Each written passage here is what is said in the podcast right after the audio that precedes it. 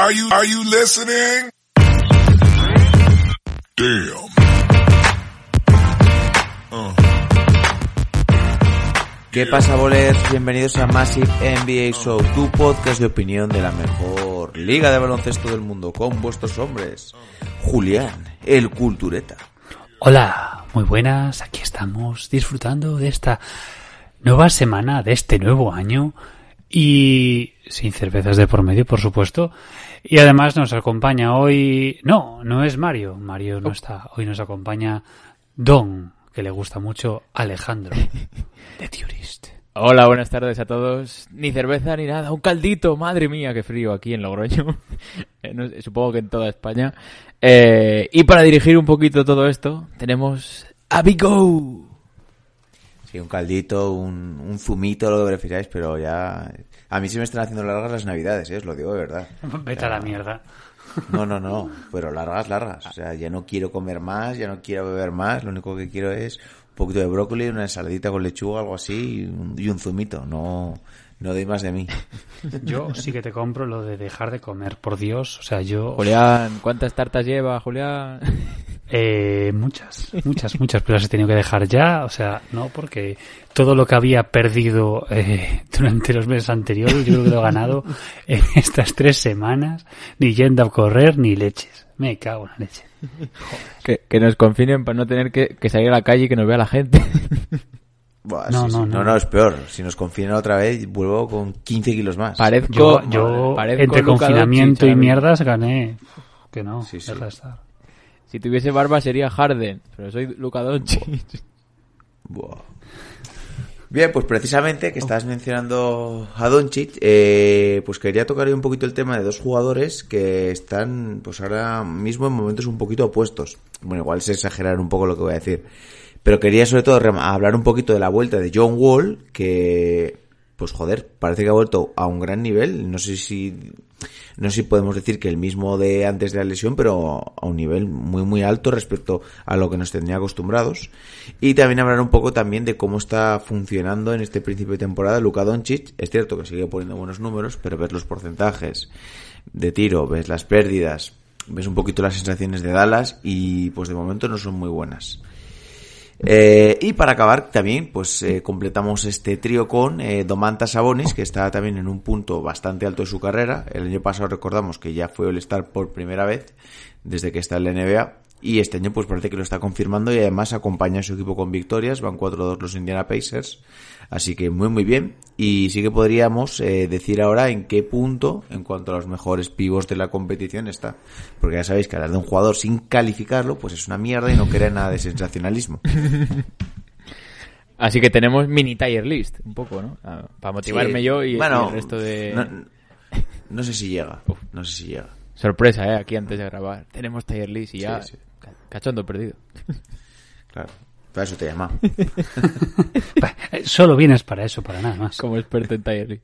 Sí, al final eh, es. comparte un poco ese- esas sensaciones de John Wall, ¿no? Eh, lo que ha podido jugar, eh, porque estuvo, recordamos, apartado unos partidos por contacto con eh, COVID, pero muy buenas sensaciones y, y junto a Good eh, haciendo buen, eh, buena dupla y veremos si se hace replantear a Harden eh, lo de Houston, ¿no?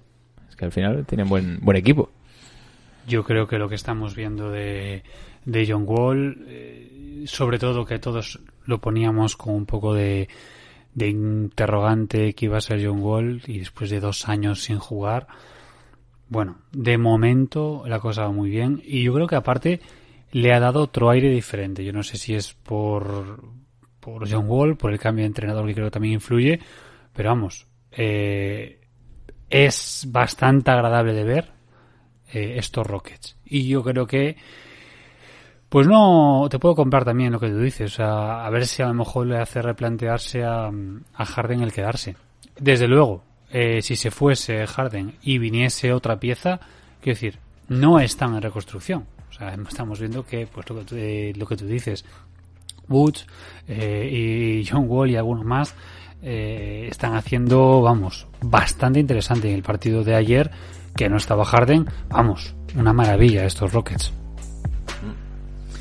Bien, pues como veo que nos vamos a meter en faena ya, yo creo que podemos ir comenzando. Así que cuando las noches de NBA se hacen largas y los días pesados, siempre tendréis más NBA para pasar un buen rato. Comenzamos. A three wins the series. It's Lillard. He got the shot off. Blazers win the series for the first time in 14 years. Michael double teamed on the drive in from the left, gets chased into the corner, comes right back. Oh, through the foul. Wow. Oh. There's a poster play, folks. They do have a timeout. Decide not to use it. Curry, way downtown. Bang! Bang! Oh, what a shot from Curry! The brilliant shooting of Stephen Curry continues. Iguodala to Curry, back to Iguodala, up for the layup. Oh, blocked by James. LeBron James with the rejection. Cleveland! This is for you! Oh!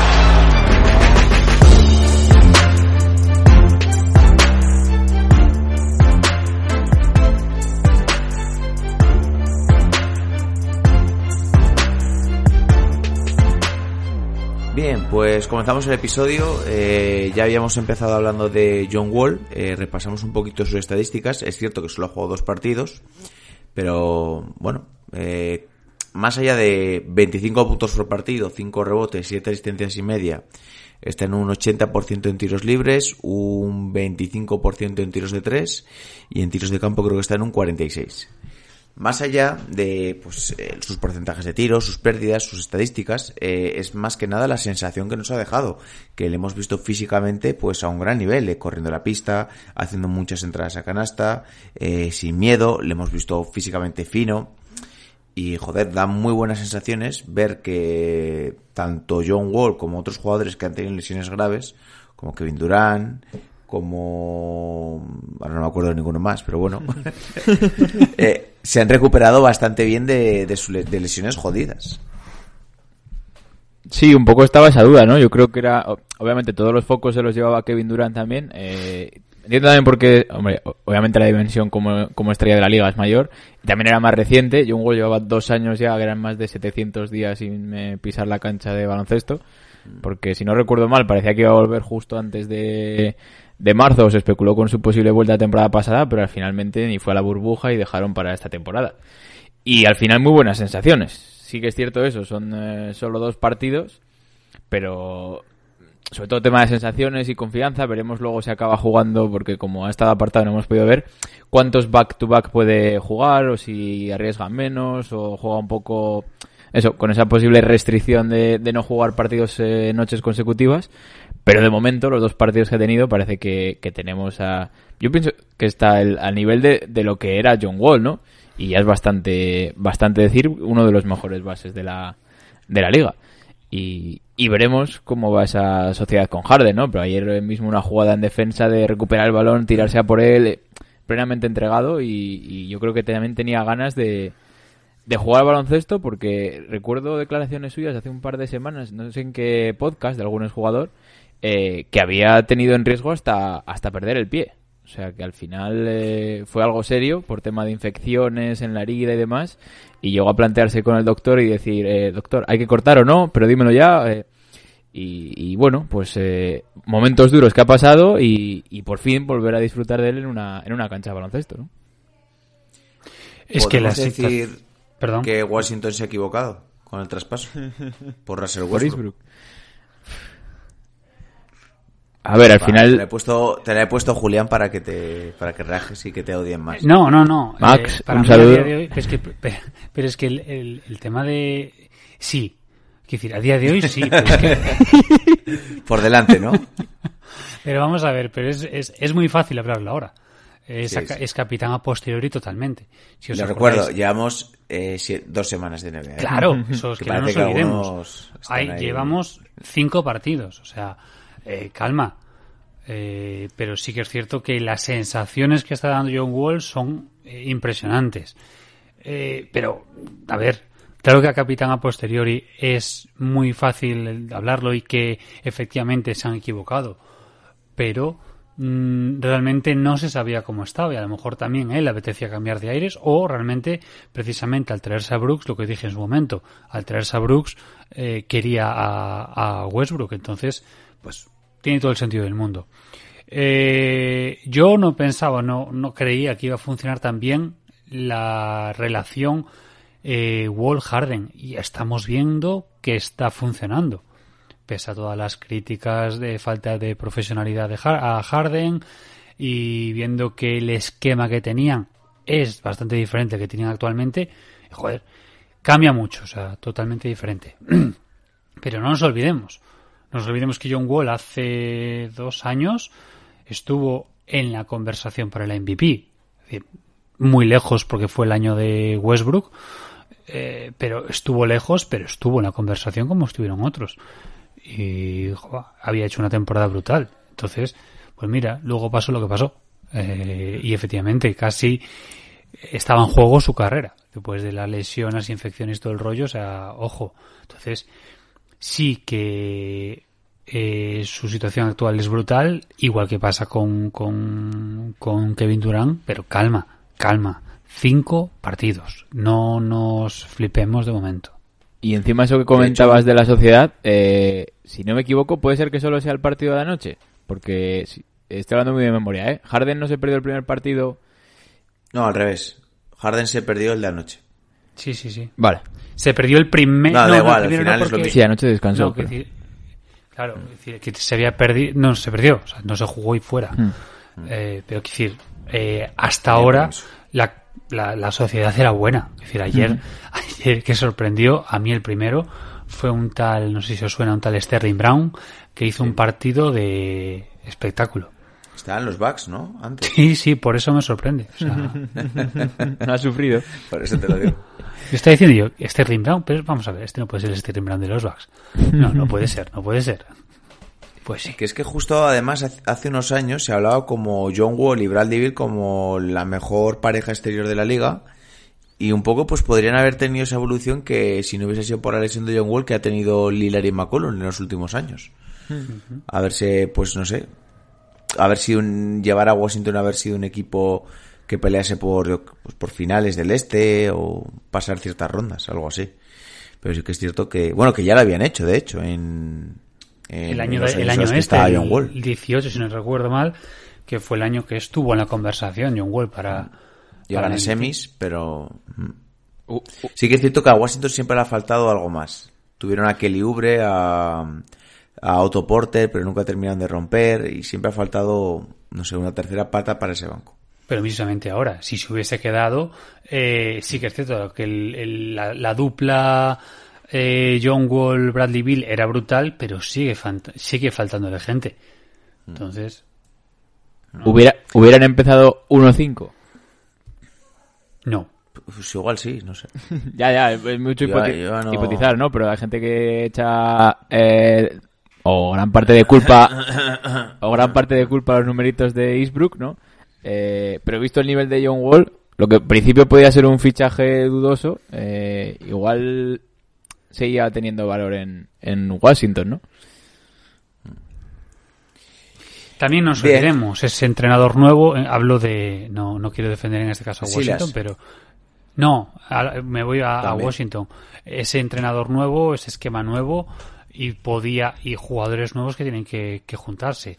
Lo que sí que sorprende y eso es lo que dices tú, Silas sorprende. O sea, para mí el esquema de juego es muy diferente el de Houston eh, con otro tipo de jugadores y joder, es que Mm, lo siento por D'Antoni, pero que es un pedazo de entrenador, pero vamos, cambia el estilo y ahora apetece mucho mm, ver a Houston. Bien, pues vamos a pasar a hablar ahora de otro jugador, eh, también de Texas, eh, nuestro amiguito Luka Doncic. Y aquí quiero relativizar un poquito todo. Eh, tú ves sus estadísticas, ves sus números, y dices, joder, ¿cómo vamos a criticar a un jugador que está haciendo 24 puntos, 7,6 rebotes, 6,4 asistencias, siendo el líder de su equipo en la casi en las tres, bueno, no, sin casi las tres categorías principales de puntos, rebotes y asistencias? Pero sí que es cierto que los porcentajes no están siendo nada buenos, está en un 16% en tiros de 3, está en casi tres pérdidas por partido, que bueno, eso tampoco es lo más grave. 78% en tiros libres y 43% en tiros de campo. Eh, evidentemente tenemos que hablar de su forma física porque es evidente que ha llegado pasado de peso, es evidente que no está al 100%, él mismo lo ha dicho, bueno, ni, al 60 diría yo, y que al final, no sé, eh, mucho se hablaba antes del inicio de la temporada de que era el principal favorito para el MVP, y no digo yo que no lo vaya a ser, ni que no tenga posibilidades de ganarlo, pero no sé, eh, en un momento en el que quizás lo, él tenía que tirar más que nunca de los maps debido a la falta de Porzingis, mm, se ha pegado un estancamiento. Un estancamiento de siete partidos, ¿eh? No estoy pegando palos, ya sabéis que yo soy gran defensor y amante de Luka Doncic, pero hay que hablar un poquito de la realidad. Es un poco jugársela, ¿no? Igual más que con, eh, con Westbrook meter palos a Doncic, pero sí, a ver, al final él mismo lo ha dicho y lo hemos visto todos, es que está fuera de, fuera de forma eh, y pese a eso está prácticamente con triple dobles y lo que has comentado, siendo el líder del equipo. Yo creo que al final estos partidos, eh, lo que se ha comentado y, gente como Julián ha defendido, que son un poco más de pretemporada y demás, eh, pues igual puede ser una puesta a punto de cara a esa posible, bueno, a esa segura vuelta de, de Porzingis y ya cuando estén los dos, que lleguen una forma más aceptable y a un nivel más cerca de su, de su top, ¿no? De su 100%. Entonces al final, bueno, eh, no me preocuparía en exceso porque pues al final eh, yo creo que sigue estando en la, en la pelea o en la posible disputa por el MVP de la temporada, ¿no? Entonces son palabras eh, mayores como para descartarlo, pero, pero bueno, flojito inicio y son siete partidos, tampoco en cuanto a forma, ¿eh? Hmm. Julián. Pues un poco en la misma línea. Y yo, que me lo ha lanzado Alejandro ahora, y yo insisto en ese tema. Eh, sigue siendo una pretemporada para los de la burbuja, sobre todo los que vienen de, de haber estado hasta bastante tarde en, en Orlando. Es que no es que se lo tomen, es que tienen que tomárselo como, como una pretemporada larga. Esta temporada en sí ya está, ya es complicada, porque aunque sean 10 partidos menos de temporada regular, son más seguidos, porque son partidos cada dos días y eso al fin y al cabo eh, puede repercutir muchísimo en la salud de los jugadores. Entonces, mmm, que esté bajo de forma.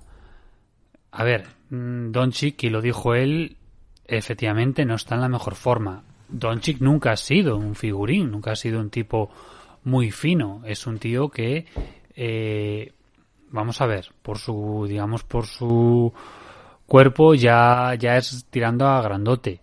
Eh, y por su juego tampoco necesita tanto del, de estar eh, finísimo.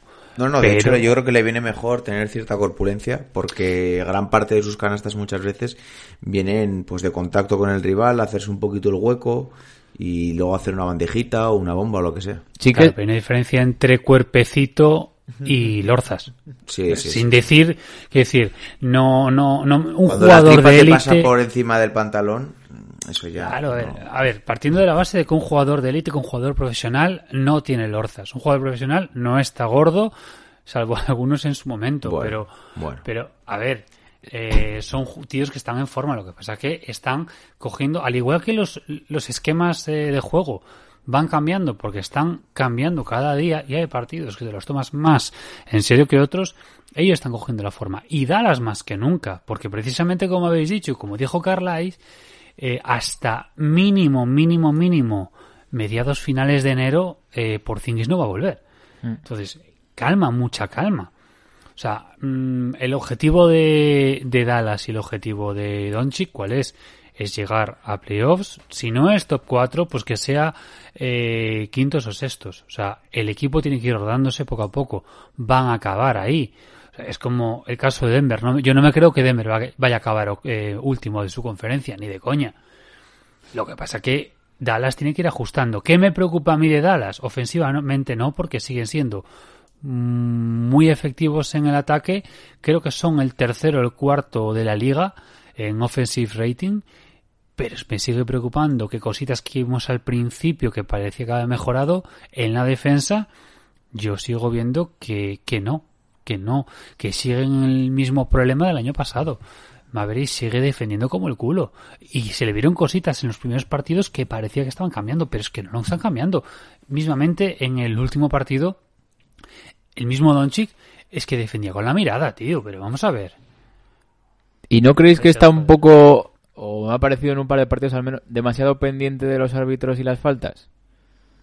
Pero eso es muy, eso es muy Doncic. Ya, pero eso no- es algo que lo, lo llevamos viendo y los que veis Euroliga más aún. Pero no sé. Le veo menos eh, o menos tiempo igual de, de, de sonreír, salvo el día obviamente de los de los Clippers, ¿no? Pero pff, parece como que solo es esa tónica de protesta, no sé. Yo tampoco lo enfocaría tanto en los árbitros, yo lo que sí que veo es que no está encontrando la fluidez de su juego, que eso es evidente. Que no se está encontrando en el momento de la pista y yo creo que gran parte de eso es por, porque, porque tiene sobrepeso. Yo no estoy de acuerdo con lo que has dicho Julián, yo creo que sí que hay ciertos jugadores que tienen sobrepeso en determinados momentos de su carrera porque no se han cuidado lo suficiente. Y se llaman las cosas por su nombre y no pasa nada. Es cierto que luego que me digan que Harden está gordo, no, Harden yo no lo, no lo veo gordo, Harden ha tenido ese físico siempre y otros jugadores que podamos decir que igual parece que con la camisa tienen cierto sobrepeso.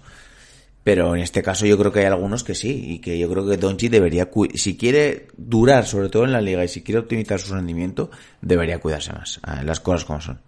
O sea, y a mí me da mucha pena y mucha lástima que haya ciertos jugadores que no saquen todo su potencial o tiren años de su carrera por, pues por el tema de alimentación, por el tema de fiestas o creo que hay momentos para todo y creo que una cosa es pues relajarse un poquito en ciertas ocasiones y otra cosa es que te domine el exceso y creo que a Don Cheat pues se ha visto que, que no ha llegado en buena forma para la pretemporada. Porque yo no me imagino a LeBron James, por ejemplo, llegando con sobrepeso.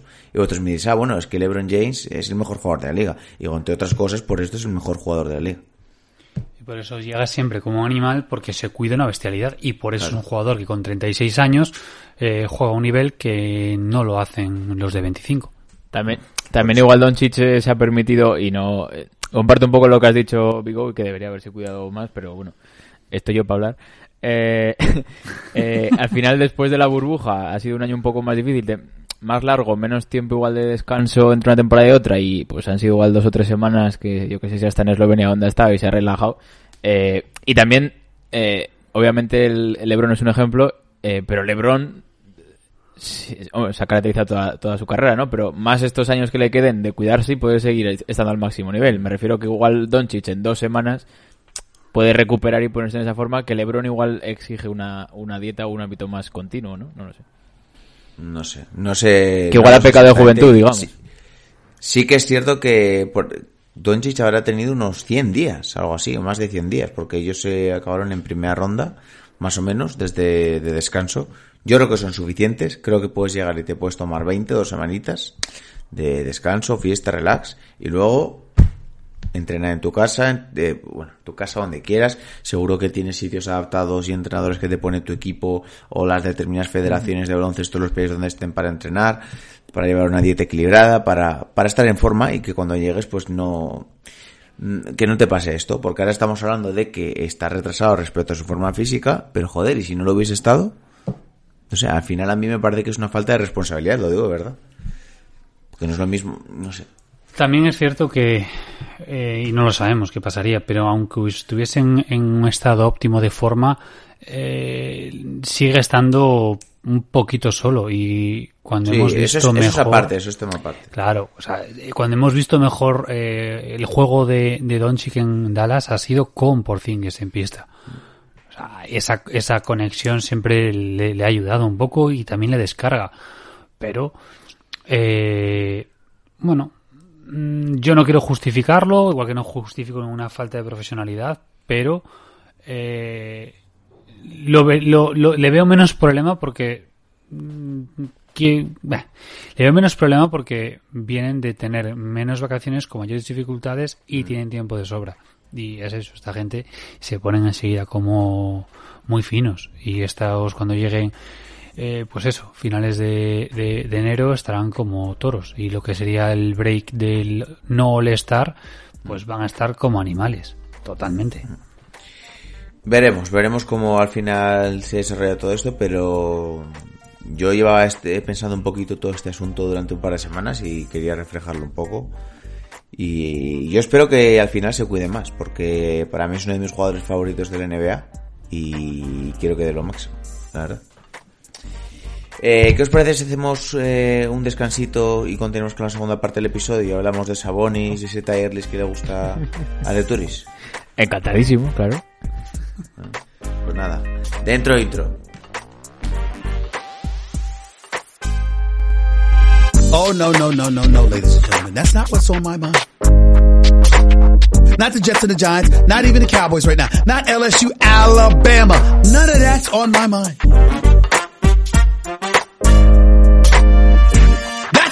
I'm sitting here ticked off. You don't do what the hell they did yesterday. You don't do it unless you fired the man.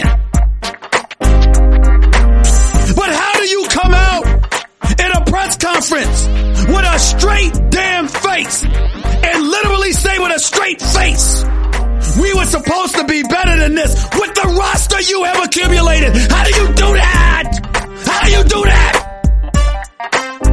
What the hell is going on?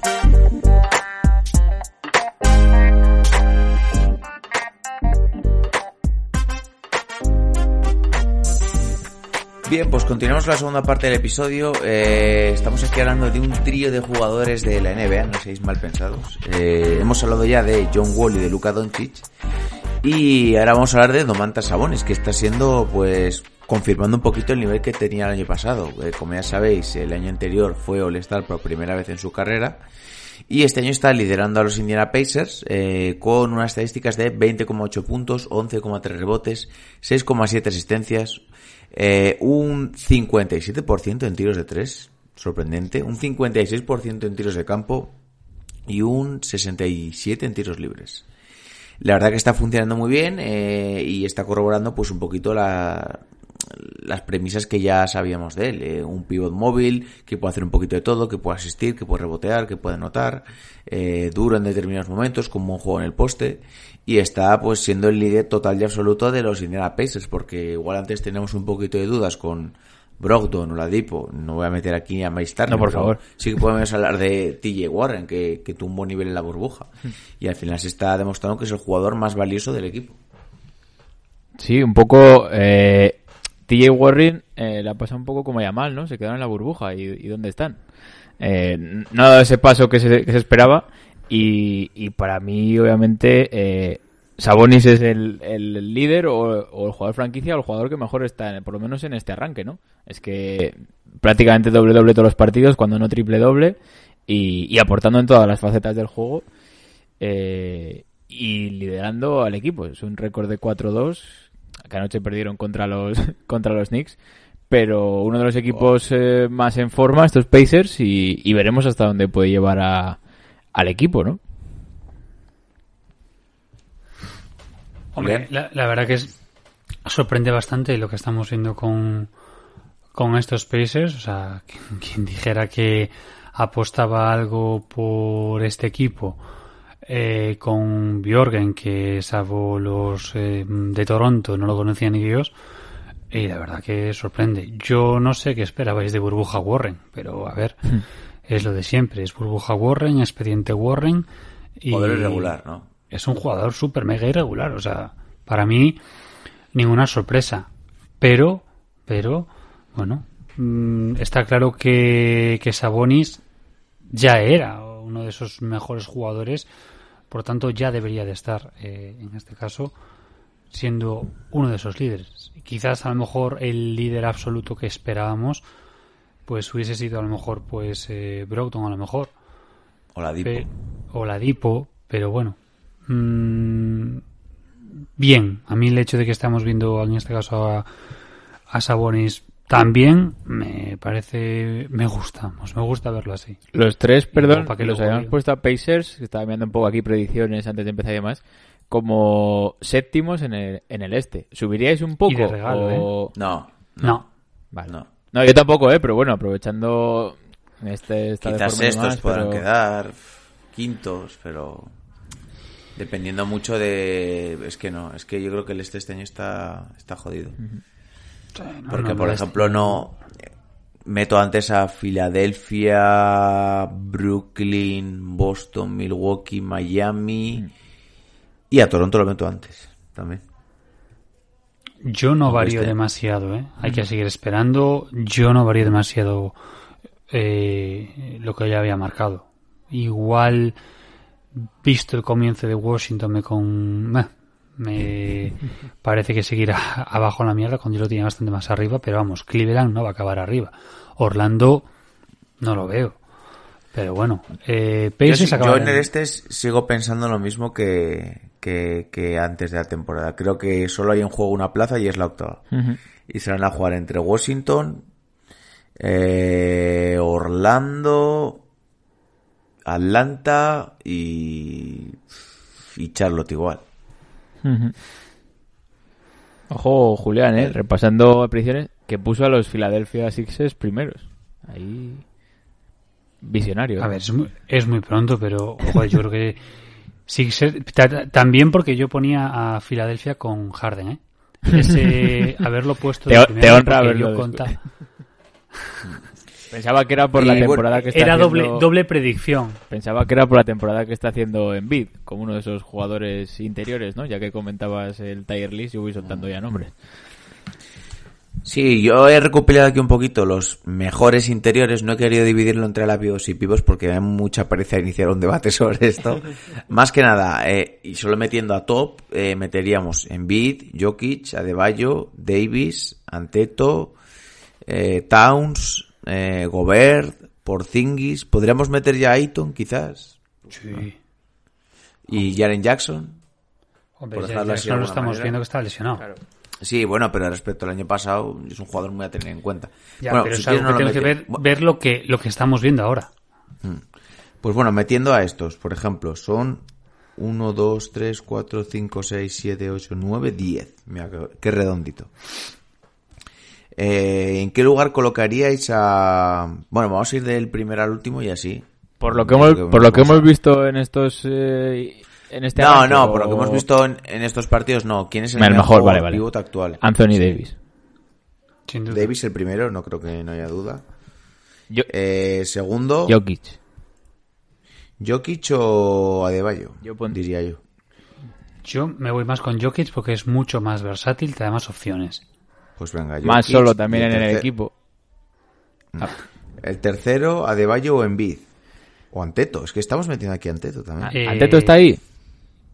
Bueno, la Anteto lo voy a quitar de aquí porque tampoco entra en la definición de estos jugadores. Eh, pues venga, Adebayo o Embiid. Embiid. Tal y como está empezando la temporada, a mí me está gustando. Me Pero está no tiene que ver solo esta temporada, tiene que ser nivel general, lo que tú... ¿A quién tú escogerías antes para tu equipo, más que nada? Eh, yo a Embiid. Me sigo quedando con Embiid. Yo también. ¿Tú de Turis? Vale. Yo escogería antes a Adebayo, ¿eh? Fijaos lo que os digo. Pero bueno, te entiendo lo que decís. Luego, eh, pues venga, eh, Adebayo o Towns. No, de Bayo. Hmm, Adebayo. Vale.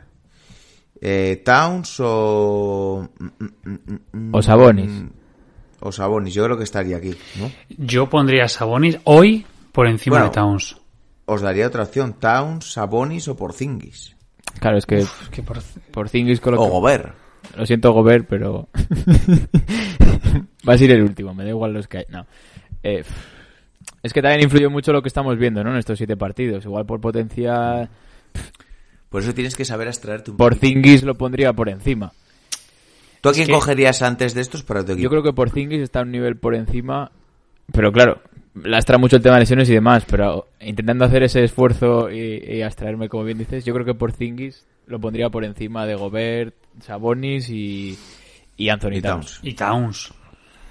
Pero estás, pero claro, es que tienes algo que, te- al igual que nos abstraemos de la realidad actual, tienes que pensar que eh, Porzingis es un riesgo, porque es un jugador con bastante tendencia a lesionarse. Entonces, a mí, a mí, a- me parece como un Porzingis sano, me parece mucho mejor que todos estos. que, que Towns, que Sabonis y que, por supuesto que Gobert. Pero eh, un, un Porzingis rompiéndose cada dos por tres, mm, no me la juego. Entonces tú, ¿a quién dices, Julián?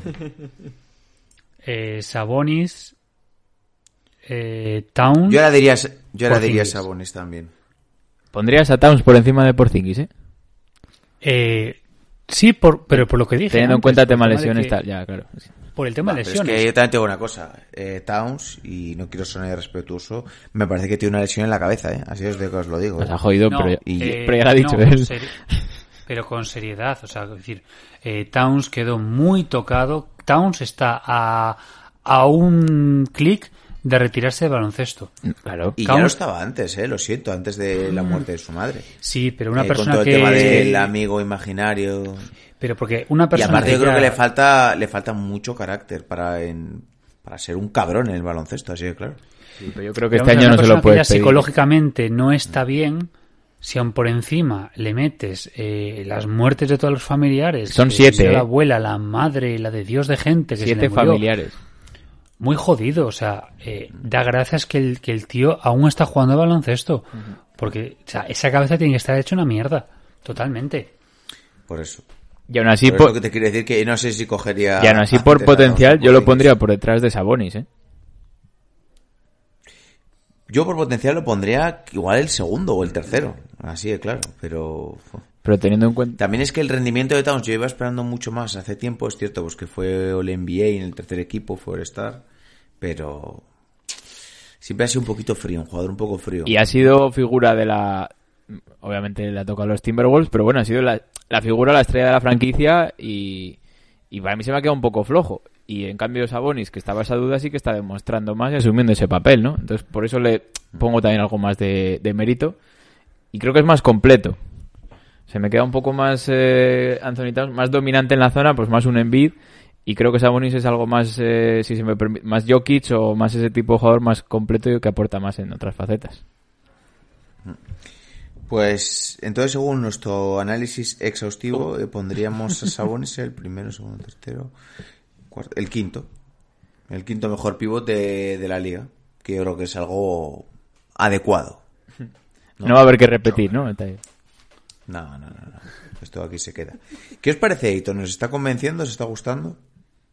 A mí me está gustando. Ya el año pasado cuando volvió de su sanción por por no me sale ahora la palabra Ah, diuréticos Diuréticos. pues eh, volvió muy bien y yo creo que esta es la temporada que debe de estar o que debe despuntarse ya como la estrella que se esperaba de él cuando vino como Arizona Men como jugador generacional y toda la hostia entonces para mí a mí me está gustando lo que estoy viendo de Ayton Y sí que hay gente igual le achaca como menos peso a nivel ataque, ¿no? Pero él mismo ha declarado que como que se le ha asignado la tarea de ser el, eh, el eje o el anclaje de la defensa o ese proteger, digamos, su aro. Y en ataque se están viendo otras armas que tienen eh, los Phoenix Suns, o Bridges o Johnson y demás.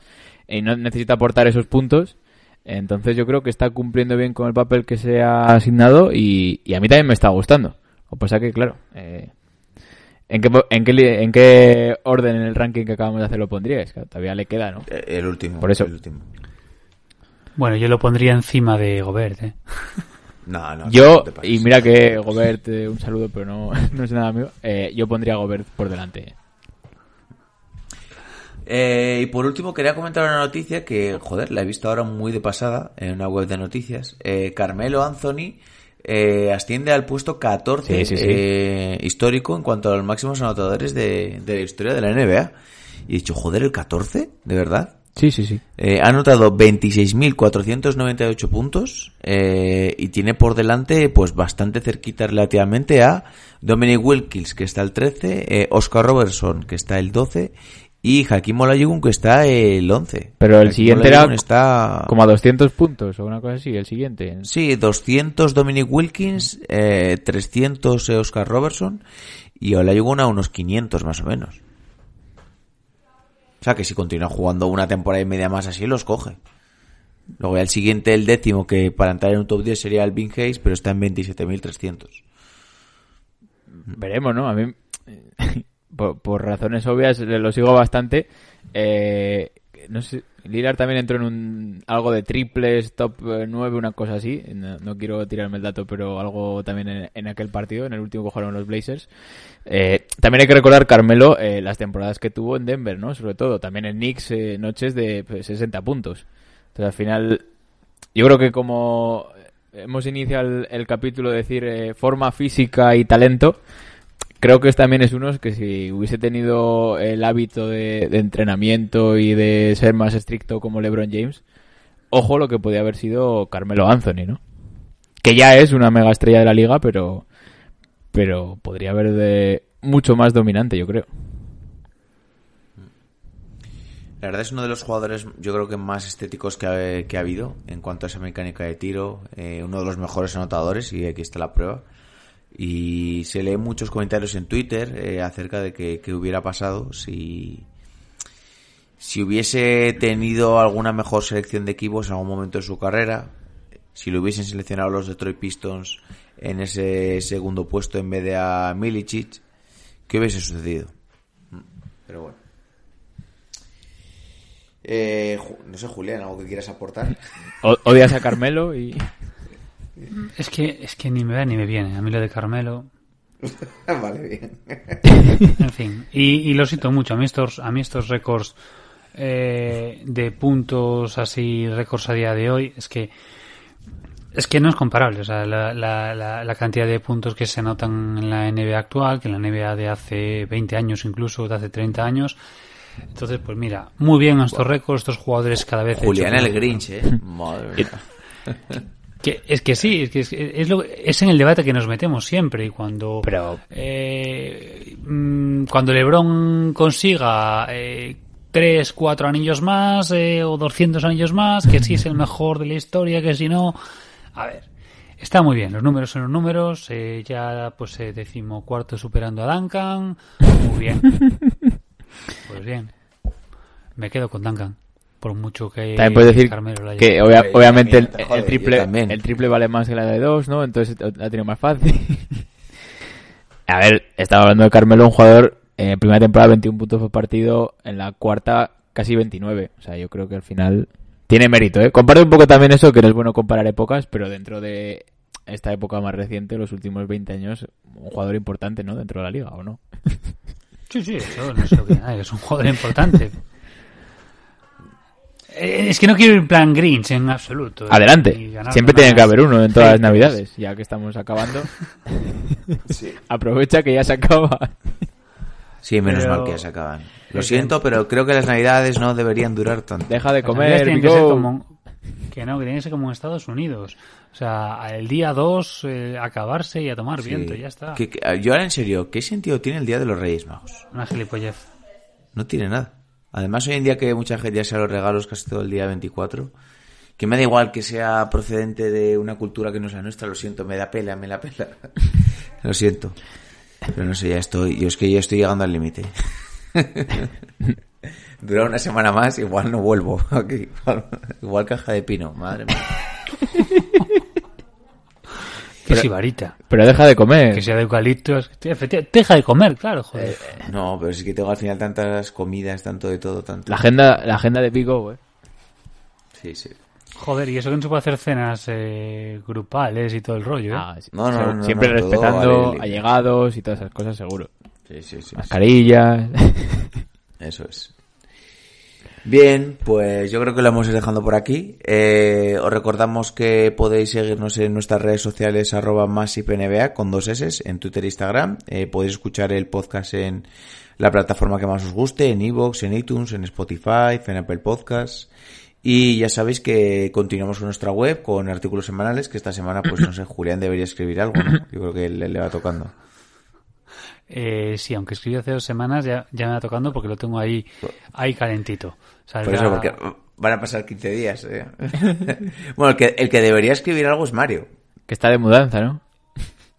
No, no, ya ya y no tiene ordenador. La mudanza eterna. Sí, sí, sí. Mario, Y de, y de Turis también, de Turis también ya tienes que escribir de algo. Turis tiene, es de, Turis tiene ya medio escrito, así que a callar. Bien, bien, bien. Perdona, Bigo, ¿y tú qué? Eso iba a decir, el que debería escribir y dejar de comer A ver, es muy Deja de ocupado. comer, joder, y escribe un artículo. Las tres horas que te vas yo escribí- a la laurel. Yo escribí uno que, que era para que hubiera un poquito más, que ni se publicó en nada y creo que lo borraré. que eran tres razones para no creer en los Atlanta Hawks. No, eso lo voy a guardar ahí. Guárdalo. Y luego cuando Atlanta eh, no se mete en playoff, Guárdalo. pues, diciendo, ¿veis? Lo dije. Y la decepción, Young. Igual, sí, igual escribo varios de varios equipos. Y luego ya el, el que mejor te Y luego convenga saco el que me interese. es el ¿no? I told you, claro. Eso es. Como hace marca cuando anuncia un fichaje. Oh, ¿cómo? Sí, yo, nosotros dijimos Tal y como- 40 años que le iban a fichar. Tal y como adelantó este medio. Eso es. Bien, pues se van despidiendo de vosotros vuestros hombres eh, Alejandro de Turis. Bueno, chavales, buena semana. Y recordamos que es lunes. Cambiar los jugadores del básquet mundo. Nice. Ah, sí, cierto, cierto, cierto. Cambiar a Yamoran, por favor. Sí, sí, sí. Estoy ya. Se va despidiendo también de vosotros vuestro hombre Julia en el Cultureta. Pues lo dicho, que tengáis buena semana, estad pendientes de la web que ya vamos a publicar algún articulito esta semana. Y nada, a disfrutar y como siempre, a seguir viendo mucho baloncesto. Se despide también de vosotros vuestro hombre Big O. Un saludo a todos y pasar uno que os traigan cositas los reyes. No, pues nada. Menos a ti. Pasar, eso es, pasar una buena semana. Venga chicos, chao, chao. A three wins the series. It's Lillard. He got the shot off.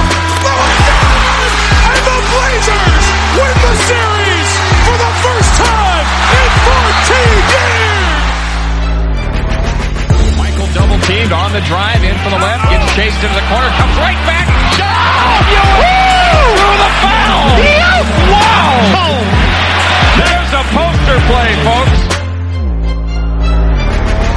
They do have a timeout. Decide not to use it. Curry, way downtown. Bang! Bang! Oh, what a shot from Curry! The brilliant shooting of Stephen Curry continues. Iguodala to Curry, back to Iguodala, up for the layup. Oh, blocked by James. LeBron James with the rejection. Cleveland! This is for you! Oh!